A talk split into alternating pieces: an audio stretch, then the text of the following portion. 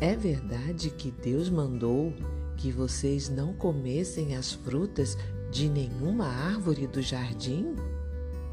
A mulher respondeu: Podemos comer as frutas de qualquer árvore, menos a fruta da árvore que fica no meio do jardim.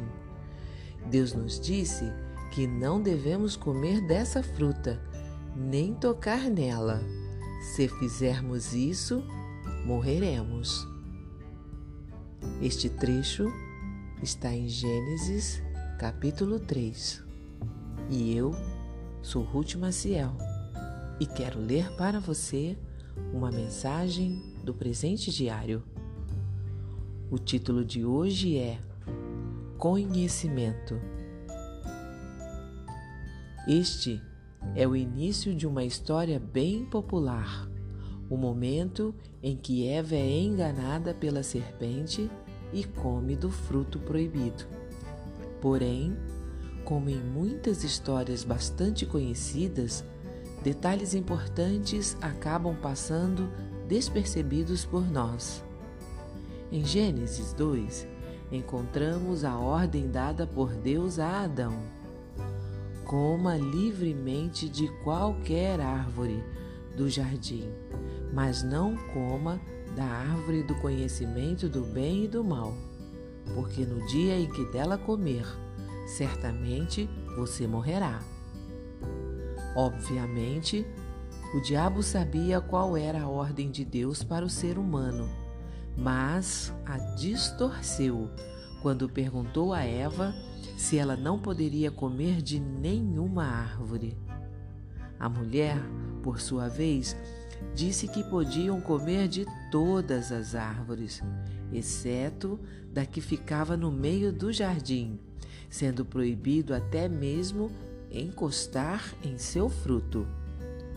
Observe que Deus não proibiu que tocasse naquele fruto, o que significava que ela também mudou a ordem dada. Diante disso, a serpente termina de contradizer as palavras de Deus ao afirmar que poderiam comer daquela árvore sem risco. Pelo contrário, em vez de morrer, se tornariam como o Senhor, conhecedores do bem e do mal. Talvez o diabo, em sua presunção, tenha acreditado que conseguiria enganar a Jesus como enganou Eva.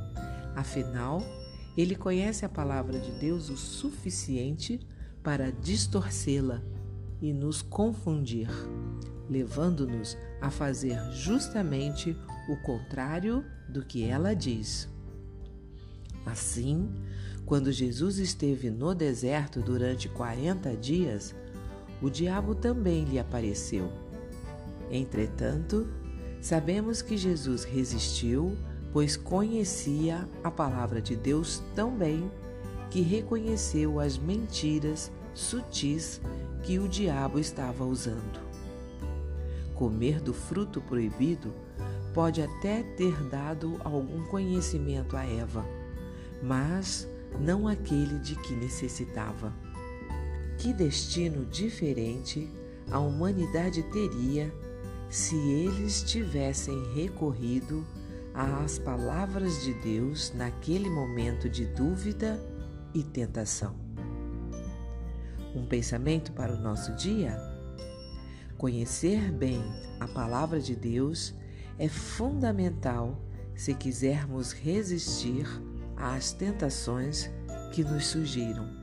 Conhecer bem a palavra de Deus é fundamental se quisermos resistir às tentações que nos surgirem.